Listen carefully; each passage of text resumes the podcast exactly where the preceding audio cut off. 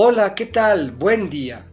Espero te encuentres bien y que tengas un día maravilloso. Estamos terminando el mes de agosto y hoy, martes 31, escucharemos un texto del Evangelio de Lucas, en el capítulo 4, versículos 31 a 37. Del Evangelio según San Lucas. En aquel tiempo, Jesús fue a Carfarnaúm, ciudad de Galilea, y los sábados enseñaba a la gente. Todos estaban asombrados de sus enseñanzas porque hablaba con autoridad.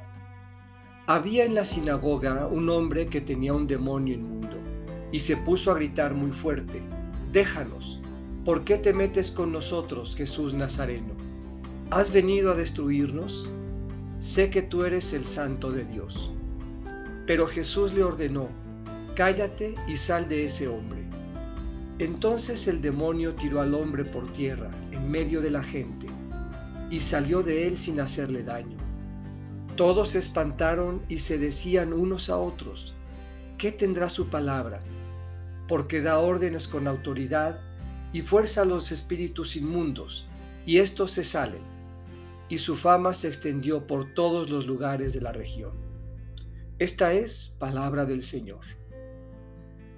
Meditemos ¿Qué tiene su palabra?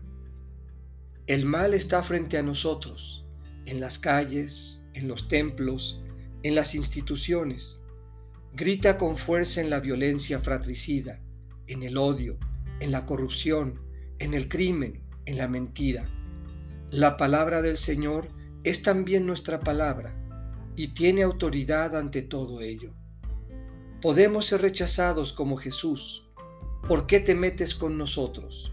No obstante, podemos intentarlo y enfrentar el mal. Es cuestión de fe. Cállate y sal de ese hombre.